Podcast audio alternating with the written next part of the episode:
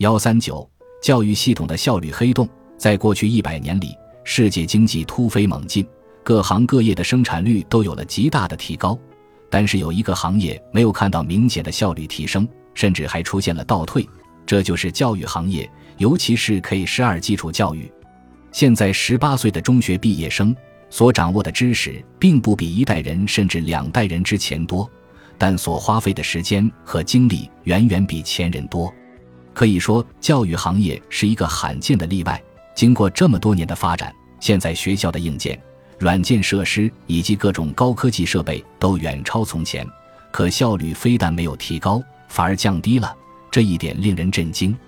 现在大多数国家的教育体系是参照工业化鼎盛时期的欧洲，尤其是德国的体系，推行小学六年、初高中六年的通识教育或者职业教育，部分人可以到大学本科接受三至四年的专业教育。